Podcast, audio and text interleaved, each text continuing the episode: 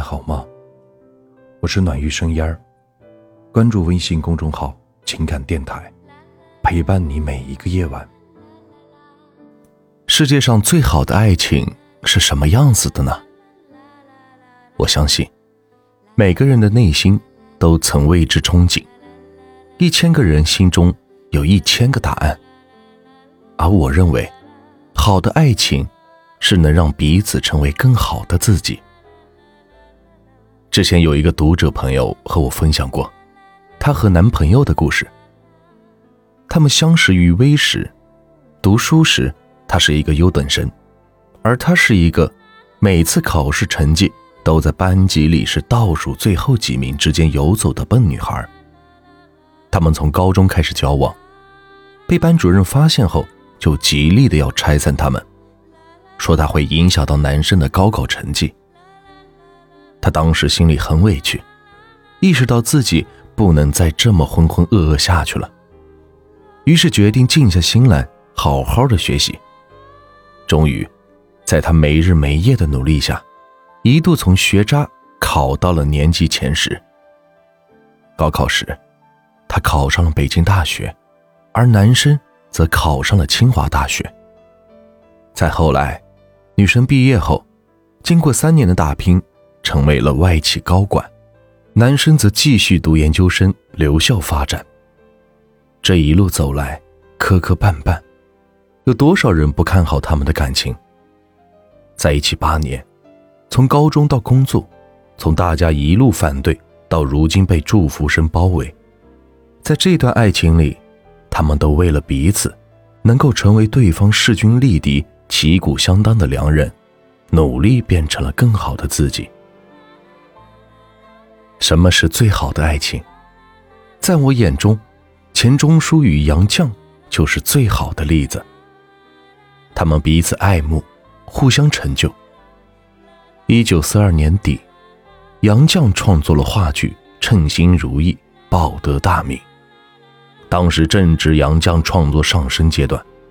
钱钟书说自己想写一部长篇小说，于是他便毫不犹豫地包下了所有的家务活，劈柴生火样样来，心甘情愿地做灶下壁，只是盼着钱钟书的大作能早日问世。